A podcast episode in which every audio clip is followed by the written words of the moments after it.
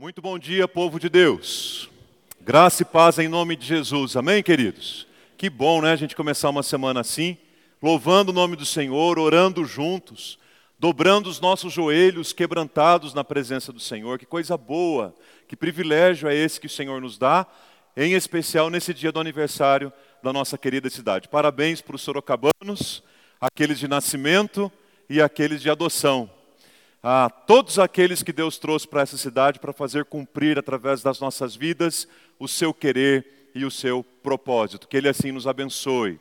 Continuamos falando a respeito do tema raízes, o enraizamento dos discípulos de Jesus para uma vida frutífera, abençoada e bonita para a glória de Deus.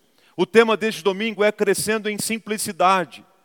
E o tema da simplicidade ele tem uma característica diferente dos outros temas que já tratamos, porque quando nós pensamos em crescimento, nós pensamos numa linha que vai subindo, numa linha que vai crescendo, numa linha que vai aumentando, não é? Então, eu cresço em santidade.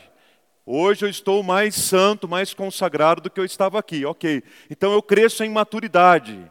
Hoje eu estou aqui mais maduro do que eu estava quando eu estava aqui. Agora preste atenção: o crescimento na simplicidade ele é assim, ó. Quanto menor eu me torno, mais eu cresço em simplicidade. Vamos para a palavra? Evangelho de Mateus, capítulo 18. Quero ler com vocês do versículo 1 até o versículo de número 5. Um texto bastante conhecido, você pode acompanhar aí pela sua Bíblia, pelo aplicativo, pela tela, você que está em casa também, que bom. Acompanhe aí na sua Bíblia, fique atento àquilo que o Espírito de Deus tem para falar ao seu coração também, nesta hora tão preciosa, tá bom? Um momento em que Jesus ah, toma uma criança ali por exemplo, né? Ele destaca no meio de todos uma criança. E por que, que Jesus faz isso? É isso que a gente vai compreender e como que através deste este ato de Jesus, desta ação de Jesus, ele nos ensinou a esse, a, a esse crescer em simplicidade. Diz assim a palavra: Naquela hora, os discípulos aproximaram-se de Jesus e perguntaram: Vejam a pergunta dos, dos discípulos: Mestre, quem é o maior no reino dos céus?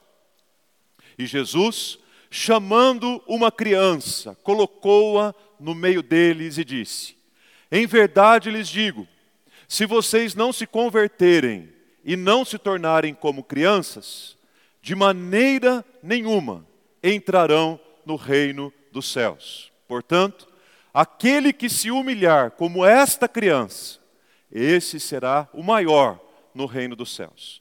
E quem receber uma criança tal como esta, em meu nome, é a mim que me recebe. Que texto maravilhoso e por demais claro, não é mesmo? Vamos fechar os nossos olhos mais uma vez e vamos falar com Deus uma palavra de oração. Pai querido, nós queremos te agradecer e te louvar por tantas maneiras que o teu Espírito Santo escolheu para trabalhar a nossa vida hoje de manhã aqui juntos. Orando, cantando, participando da comunhão com os irmãos. E agora, Deus, nós te pedimos, em nome de Jesus, fala conosco Fala, Senhor, pela tua palavra. Use, ó Deus, a minha vida para compartilhar a palavra com os meus irmãos e que a gente saia daqui hoje crescendo em simplicidade, ó Deus, nos tornando como crianças, nos tornando como os menores, tendo, ó Deus, a plena disposição em servir e a plena generosidade em repartir, porque foi isso que Jesus nos ensinou com a sua própria vida e com o seu próprio ministério. Derrama, Senhor, a tua bênção e que somente a tua voz seja ouvida aqui entre nós nos próximos minutos. Em nome de Jesus, amém, Senhor. Amém. Queridos, nós vivemos numa sociedade que pode ser caracterizada e descrita como a sociedade do ter. O ser é importante, mas na sociedade em que nós vivemos, o ter se tornou mais importante do que o ser. A isso também se dá o nome de materialismo. Materialismo é um estilo de vida, materialismo é um modo de vida voltado completamente para a busca dos bens materiais e para os prazeres que esses bens materiais, porventura, possa, possam nos proporcionar. Então, na sociedade do ter, o materialismo é o estilo de vida daqueles que estão preocupados, não com a sua identidade, mas com as suas posses. E é interessante quando a gente olha para uma definição simples como essa, que fala sobre aproveitar os prazeres então do materialismo, a impressão que a gente tem é que todo aquele que encontrou sentido de vida no materialismo é feliz. A impressão que a gente tem é que todo aquele que, que de fato deseja buscar esse estilo de vida para chamar de seu, então ele olha para isso e diz assim: bom, aqui eu me encontro, aqui eu me realizo, aqui eu me satisfaço, aqui eu me contento, eu nem preciso fazer a oração que o pastor Marcos pediu para a gente fazer agora há pouco no Salmo 131, a oração do contente, a oração do satisfeito. Porque eu estou satisfeito com os bens que acumulei. Será que é assim? Vejam só o que diz esse pesquisador da Universidade de Baylor. Ele diz que pesquisas sugerem que os materialistas, em geral, são menos satisfeitos com as suas vidas. Eles são mais propensos a serem infelizes e têm baixa autoestima. Também são mais propensos a serem menos satisfeitos com as suas relações e menos envolvidos com causas sociais. Já parou para pensar nisso? Ok.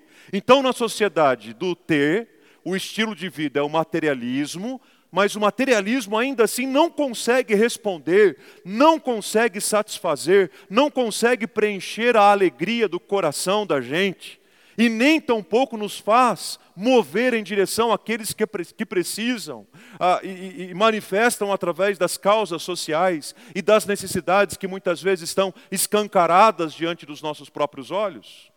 É por aí. E aí o povo de Deus precisa parar, pensar, refletir, mais do que isso, se posicionar a este respeito. E quando eu penso a respeito disso, eu me lembro de um congresso muito importante, um congresso de impacto mundial a respeito da evangelização do mundo, que aconteceu na década de 70, em 1974, mais precisamente em Lausanne, na Suíça, quando líderes do mundo todo, naquela época, naquele contexto, um pouco mais de 80 líderes do mundo todo se reuniram, líderes cristãos, líderes evangélicos, líderes reformados, e trataram diversos assuntos importantíssimos para a vida da igreja de 1974 para cá, a partir de 1974. E dentre vários acordos e pactos que eles estabeleceram lá em Lausanne, eles fizeram o seguinte, a seguinte afirmação: Todos nós, líderes evangélicos do mundo todo, todos nós, estamos chocados com a pobreza de milhões de pessoas, estamos abalados pelas injustiças que a provocam. Nós, que vivemos em sociedades afluentes, aceitamos como obrigação desenvolver um estilo de vida simples, a fim de contribuirmos mais generosamente, tanto para a assistência social, quanto para a evangelização. Vejam que afirmação impactante e importante. Demais. Primeiro, o reconhecimento do choque que nos causa o, o, a, a, balança desigual. De um lado, um materialismo tão grande em busca de tantas posses, e de outro, tanta pobreza, tanta miséria, tanta dificuldade, tanta luta. Mas o povo de Deus, em 1974, se levantou para dizer: nós ficamos chocados com isso, nós não aceitamos isso e adotamos como estilo de vida a simplicidade e não o estilo de vida que se satisfaça com os bens materiais. E aí eu pergunto para vocês: com quem é que a gente pode aprender a respeito de um estilo de vida simples? Quem é que pode ensinar para a gente a respeito de vida simples? Será que são os ícones e os referenciais da televisão, do cinema, do esporte? Será que são as grandes celebridades do mundo? É que estão prontas para nos ensinar e, mais do que ensinar, nos inspirar a um estilo de vida efetivamente simples. Se eu quero aprender a respeito de vida simples, se você quer aprender a respeito de vida simples, nós precisamos olhar para a vida e para o ensinamento de Jesus Cristo, o Filho de Deus. E é aí que Mateus capítulo 18 ganha um destaque muito importante, porque com toda a autoridade que Jesus tinha, todo o poder que ele tinha, toda a condição que ele tinha de chamar para si próprio o exemplo e a referência de humildade, mas ele não faz isso. Ele surpreende a todos mais uma vez. Ele causa espanto a todos mais uma vez, quando ele chama uma criança e coloca a criança no centro da conversa, e coloca a criança no centro da roda, para dizer a todos os demais adultos que estavam ali: se vocês querem se tornar o maior no reino dos céus, vocês precisam se tornar como esta criança, pura, sincera, simples, humilde. Quando eu olho para esse texto, eu fico perguntando assim: por que foi que Jesus não chamou esse exemplo para ele mesmo? Nesse caso, nesse texto, nesse momento. Por que, que ele não disse assim: olha, vocês precisam aprender mais a respeito de uma vida simples, então olhem para mim? Não, Jesus de tal forma até constrange a todos, trazendo uma criança para dizer a todos: sejam como uma criança. E o que mais chama a minha atenção nesse texto, em Mateus 18, é que o fato de que havia uma pergunta. Uma pergunta foi feita a Jesus, que fez com que ele levasse a criança para o centro. E duas coisas basicamente chamam a minha, a minha atenção. Primeiro, a pergunta que foi elaborada: quem é o maior no reino dos céus? Que, na minha opinião, é um retrato muito claro da sociedade que nós vivemos hoje. As pessoas estão preocupadas sobre sobre serem os maiores, sobre quem são os maiorais ou sobre elas mesmas se tornarem os maiorais. Todo mundo quer ocupar o primeiro lugar. Todo mundo quer ocupar o lugar de maior evidência. Todo mundo quer ser o maior em tudo, em todas as áreas da vida, em todos os estratos da nossa sociedade. Então vejam que essa inquietação do coração do homem, ela não é tão nova assim como a gente pensa. Essa inquietação pode ter sim é, recebido aí um up com a pós-modernidade, ok, mas é uma questão muito mais antiga do que a gente imagina, talvez uma questão lá em Adão e Eva. Sobre o querer ser maior, sobre o descobrir a respeito do maior. Então eles perguntam para Jesus. Então isso me chama atenção, o teor da pergunta. Segunda coisa que chama minha atenção é quem é que faz a pergunta. Quem faz a pergunta a respeito do maior no reino de Deus são os próprios discípulos de Jesus. Pessoas que já caminhavam com ele até aquele momento, mas por algum motivo, de alguma forma, eles ainda não tinham compreendido o que é que Jesus estava ensinando. A criança é uma figura utilizada por Jesus, é um símbolo utilizado por Jesus aqui, justamente para exemplificar a dependência que uma criança tem, a humildade que uma criança tem, a pureza, a sinceridade, a simplicidade. Mesmo porque, quando a gente olha para as Escrituras, a gente descobre que, embora praticamente haja uma ou outra criança como papel e figura de protagonista nas histórias, as crianças têm um papel muito importante e determinante no ministério de Jesus. Jesus viveu três experiências em que envolveu crianças. Uma delas foi essa que nós acabamos de ler no Evangelho de Mateus, capítulo 18, quando ele traz uma criança para o meio da conversa para usar de exemplo para os demais. O segundo episódio foi na entrada triunfal de Jerusalém, que o texto faz questão de dizer que todo mundo que estava ali saudava a entrada de Jesus com Hosana, bendito que vem em nome do Senhor, e no meio daquela festa toda, no meio daquele alvoroço todo, lá estavam as crianças também participando deste momento importante da vida de Jesus.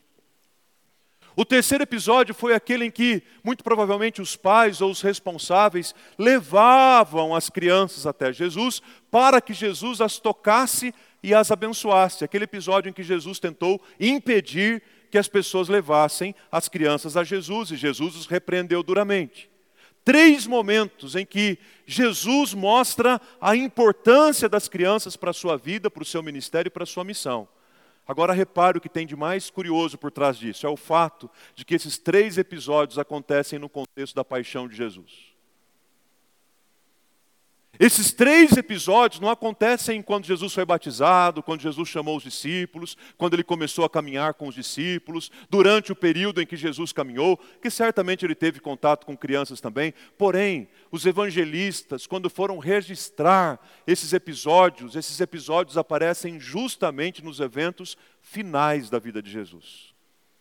Ou seja, quanto mais ele estava para ser entregue, para morrer na cruz, para nossa salvação e para nos dar vida, é que ele apresenta e exalta a figura e o lugar da criança para os seus propósitos eternos.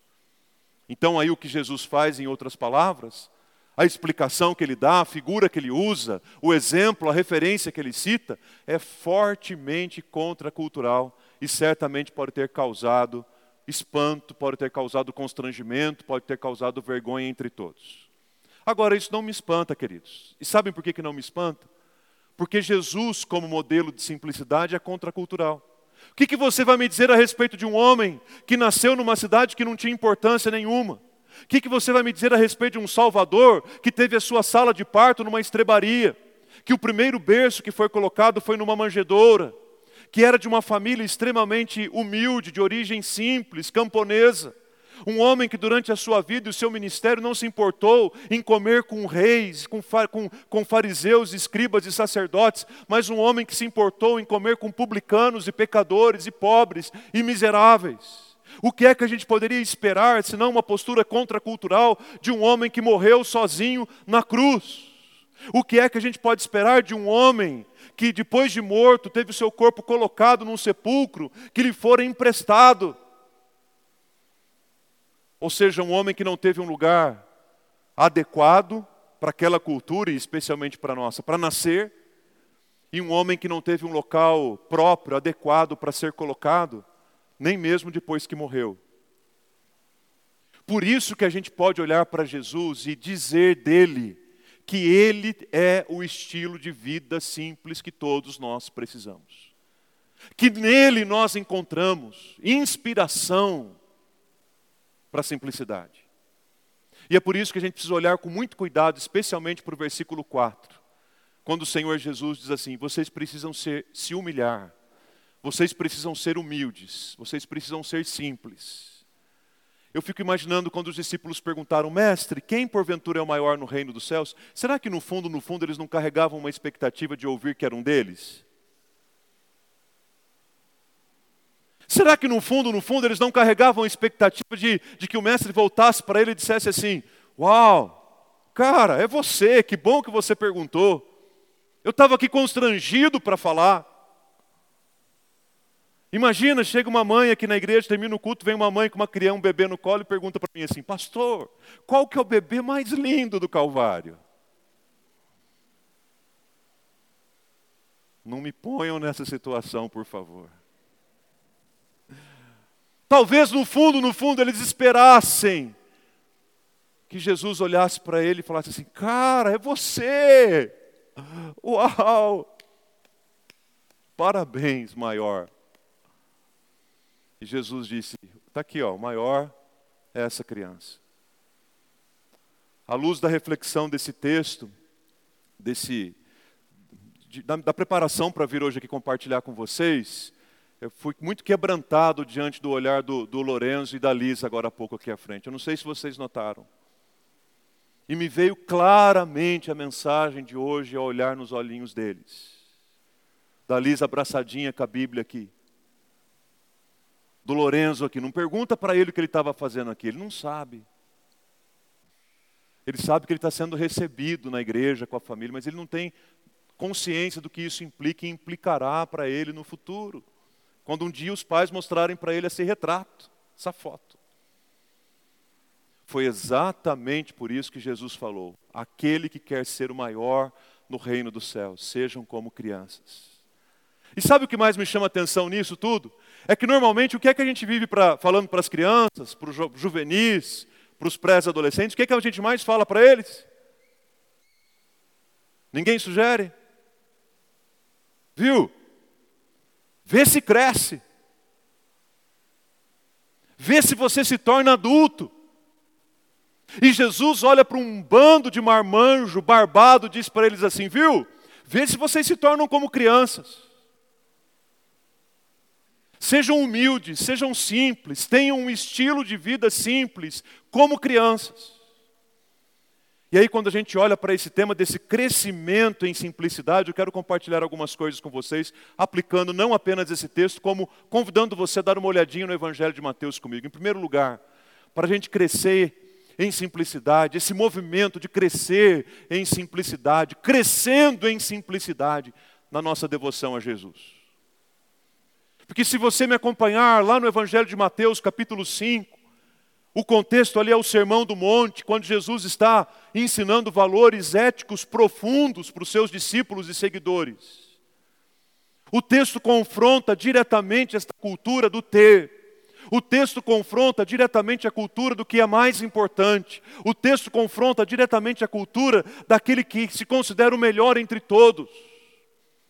No Evangelho de Mateus, capítulo 5, versículo 24, Jesus faz o seguinte ensinamento: Olha, ninguém pode servir a dois senhores, porque ou irá odiar um e amar o outro, ou irá se dedicar a um e desprezar o outro. Por isso, vocês não podem se dividir. Vocês não podem servir ao mesmo tempo a Deus e as riquezas. Ter posses significa uma coisa, ser servo das nossas posses significa outra completamente diferente. Ainda que a posse seja um copo d'água, não estou falando de você ter um grande empreendimento. Tem gente que é servo de um copo d'água. Jesus diz: não dá para dividir a devoção que vocês devem oferecer apenas a mim. Vocês querem crescer em simplicidade, então cresçam em devoção, a adorar somente o Senhor Deus, a reconhecer nele o único, poderoso, vivo e eterno Senhor, a saber que Ele é Deus e não divida o coração, o seu coração com mais nada e com mais ninguém. Talvez você diga assim, pastor, esse negócio para mim é fácil porque ah, eu me considero que sou dono e, e senhor das minhas posses e dos meus bens e eu não tenho, não tenho problema com isso. Amém. Graças a Deus. Louvado seja o nome do Senhor. Mas também não divida o seu coração na devoção a Jesus com mais nada e com mais ninguém, mesmo que não sejam as riquezas. O que Jesus espera da gente é um coração inteiro. O que Jesus quer da gente é vida de devoção inteira. E se eu espero crescer em simplicidade, eu preciso aprender a me devotar, a devotar a minha vida completamente e unicamente a Jesus, sem divisões. Somente Ele é o Senhor e o dono da minha vida. É o estilo dele que eu quero fazer do meu. É o jeito que ele viveu que eu quero viver também eu me devoto somente a Ele e não me prostro diante das riquezas, dos bens, de pessoas, de circunstâncias e seja lá como for. Mas é preciso crescer em simplicidade não apenas na devoção a Jesus. É preciso crescer na simplicidade também na escola de Jesus. Porque escola é lugar de aprendizado. E no mesmo Evangelho de Mateus, capítulo 11, versículo 29, um texto que todos conhecemos muito bem, Jesus faz um convite aos seus discípulos, dizendo: Vinde a mim, vocês todos que estão cansados e sobrecarregados. Um dia de cada vez, como a gente começou cantando aqui hoje, naquela profunda, imensa reflexão que a gente fez naquela primeira canção. Se vocês se sentem cansados e sobrecarregados, Jesus diz: venham a mim. Mas o convite de Jesus é para quê? O convite de Jesus é para tomem sobre vocês o meu jugo e aprendam de mim. Crescer em simplicidade significa ser matriculado na escola de Jesus, porque Ele é quem é o mestre nessa área. E ele tem o maior prazer em ensinar, em compartilhar, em apontar o caminho para a gente. Pastor, entendi a mensagem, mas não tenho ideia por onde eu começo. Comece matriculando-se na escola de Jesus. Aprendam de mim. Aprendam de mim porque sou manso e humilde de coração. Aprendam de mim porque vocês encontrarão descanso para a sua alma. Aprendam de mim. Jesus convida para a escola que é Ele próprio. Jesus não convida para um curso. Jesus não convida para a leitura de um livro. Jesus não convida para algum outro movimento desnecessário. Porque Ele diz: vocês têm em mim tudo o que vocês precisam para aprender uma vida mansa, uma vida humilde e uma vida simples. Crescendo em simplicidade na nossa devoção a Jesus, sem dividir o nosso coração, crescendo na simplicidade, na escola de Jesus, aprendendo dele como nosso mestre, mas também crescendo em simplicidade na partilha de Jesus. Na partilha de Jesus. aprendendo da generosidade de Jesus. E que bom, gente, que bom esse aspecto da pandemia que de um ano e meio para cá tem mobilizado tanto a gente em relação a partilhar um pouco do que a gente tem. Não é? Esse mês mesmo muita gente está doando aí o, o sabonete, o shampoo, gente que o mês passado doou o sabão em pó, água sanitária, gente que está doando agasalho desde maio, gente que está ajudando, preparando refeições para quem precisa, dando apoio, suporte, cestas básicas que estão chegando na casa das pessoas que precisam, roupas em geral, não só roupa de frio, currículos que têm sido distribuídos no meio da igreja para abençoar e abrir portas para pessoas que estão precisando de trabalho, gente que está precisando de atenção na área da saúde, profissionais da nossa igreja têm feito isso nos seus horários de folga para ajudar a cuidar da gente. Que movimento maravilhoso. Mas ele não pode apenas ser inspirado pela pandemia. Não foi a pandemia que inspirou a gente a isso. Quem nos inspira a isso, queridos, é o próprio Senhor Jesus. E não é por causa da pandemia que nós o fazemos.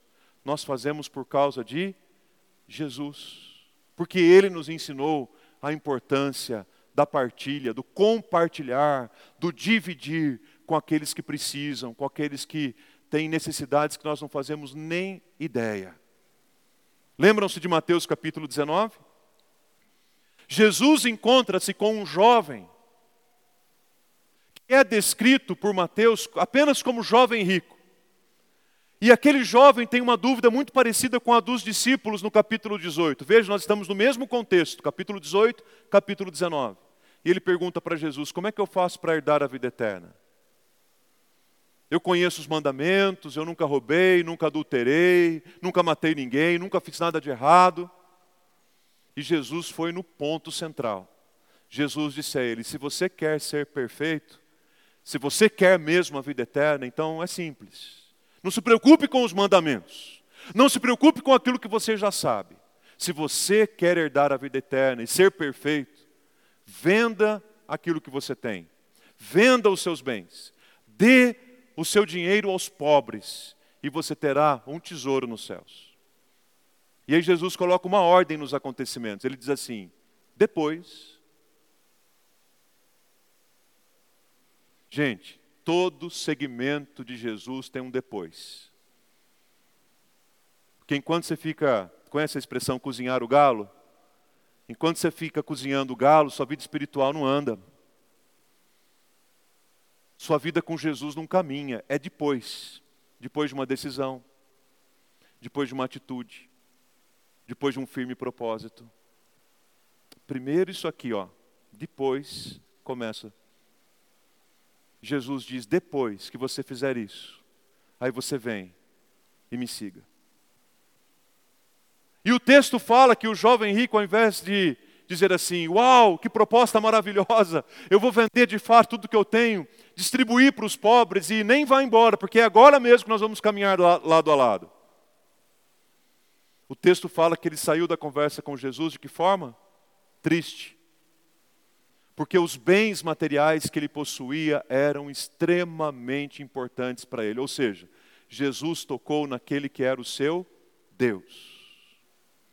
Para ele ter um estilo de vida simples e dividir e partilhar com os demais era algo difícil demais que Jesus estava lhe pedindo. Quero concluir esta mensagem ainda no Evangelho de Mateus, no capítulo 25, dos versículos 31 a 45, mas eu selecionei apenas uma parte desse texto para compartilhar com vocês agora. Onde Jesus diz o seguinte, através de um ensino, de uma parábola a respeito de um rei. Ele diz assim: Venham, benditos de meu Pai, venham herdar o reino que está preparado para vocês desde a fundação do mundo. Olha que convite maravilhoso. Agora sim, a gente está falando só do reino eterno. Porque tive fome e vocês me deram de comer. Eu tive sede, e vocês me deram de beber. Eu era forasteiro, e vocês me hospedaram. Eu estava nu, e vocês me vestiram. Eu estava enfermo, e vocês me visitaram. Eu estava preso, e vocês foram me ver. Em verdade lhes afirmo que sempre que o fizeram a um destes pequeninos irmãos, porque eles perguntam a Jesus: Mas quando que a gente deu de comer? Quando que a gente deu de beber? Quando que a gente te vestiu? Quando que a gente foi te visitar? Jesus responde assim: Toda vez que o fizeram a um destes meus pequeninos irmãos, foi a mim que vocês fizeram. Meus irmãos, se isso não servir de motivação para uma vida de simplicidade e de generosidade, não se iluda, nada mais servirá. Eu quero convidar você agora para uma canção. Uma canção que nos leva a, a, a, esse, a essa reflexão. E enquanto você se prepara para esta canção, eu quero encerrar a mensagem contando a história para vocês de um chinês, nascido em Hong Kong, chamado Dan Lan, que vou chamá-lo aqui de Dan. Dan era um menino que na sua infância foi conhecido como uma criança relativamente rebelde. Seu pai morreu muito cedo e a mãe precisou cuidar, além dele, de outros filhos. Ela tinha muitos filhos. E todos os domingos, aquela senhora viúva pegava os seus filhos e os levava para a igreja. E chegando na porta da igreja, ela abria sua bolsa e tirava ali uma moeda, algumas moedas, e distribuía para cada filho aquelas moedas para que na hora do ofertório, do culto, os filhos tivessem a, a, a oportunidade e a experiência de entregar uma oferta. E naquele momento do culto, as crianças então levavam a oferta, exceto o Dan. Porque ele pegava o dinheiro, sem a mãe perceber, ele atravessava a rua, alugava uma bicicleta e ficava dando volta pela cidade até o horário do culto acabar. Quando o culto acabava, ele corria lá, sentava e a mãe achava que ele estava no culto o tempo todo. Espertinho o chinesinho, né? Quando chegou na adolescência, Dan enfrentou uma grave doença, uma grave enfermidade. E quase morreu. E foi nesse contexto que ele entendeu o amor, a graça e o chamado de Deus para a vida dele. Saiu do hospital plenamente determinado a dedicar e empenhar os dias dele ao Senhor Jesus, até que foi contratado por uma grande empresa da construção civil de engenharia, responsável inclusive pela construção do Eurotúnel, da Baía de São Francisco. Ele se tornou um homem na área da construção civil, embora não fosse engenheiro propriamente dito, mas um homem muito bem sucedido que ganhou muito dinheiro. Se tornou muito famoso. Com o passar do tempo, Dan começou a entender o chamado que Deus tinha para que ele compartilhasse o evangelho da graça de Deus entre os asiáticos. E aquilo foi se tornando tão, tão forte no coração dele, um chamado tão grande no coração dele, que ele renunciou o conforto da sua casa, que ele renunciou o seu trabalho, que ele renunciou um altíssimo salário para dedicar a sua vida em missão na Mongólia, onde ele fundou uma escola bíblica uma escola bíblica que era responsável por ensinar não apenas o idioma local, os idiomas locais, alfabetizando assim as crianças e os adultos, como sobretudo ensinar a palavra de Deus. Em 1994, quando Dan foi até a Rússia para levantar recursos para esta escola, para este projeto, Dan pegou um avião de Moscou para voltar para a China e inesperadamente esse avião acabou colidindo contra uma montanha e ainda muito jovem, Dan morreu num acidente de avião. Todas as pessoas que estavam naquele avião morreram. Mas o legado desta escola bíblica na Mongólia permanece até hoje. Não por conta de um grande executivo que morreu num acidente aéreo mas por causa de um adolescente que teve a vida transformada por Deus e resolveu empenhar todos os seus recursos para o bem das outras pessoas. Você pode se colocar em pé para a gente fazer dessa canção a nossa oração diante do Senhor. Pai, eu quero aqui me colocar diante do Senhor, eu quero me prostrar diante de Ti, eu quero me render. Essa é a minha oração no final deste culto, Senhor. Porque a vida do materialismo, não tem feito sentido já há tanto tempo para mim. Eu tenho buscado, buscado, buscado, mas é como um saquetel furado, cisternas rotas. Tudo que entra sai. Eu não consigo entender para onde que vão os meus recursos. Eu não consigo entender para onde que vai a minha, o meu potencial financeiro. Eu me rendo, Senhor, eu me rendo completamente hoje. Eu me entrego para que a minha vida seja empenhada para crescer e crescer e crescer cada vez mais, e crescer tanto, até que a gente se torne o menor.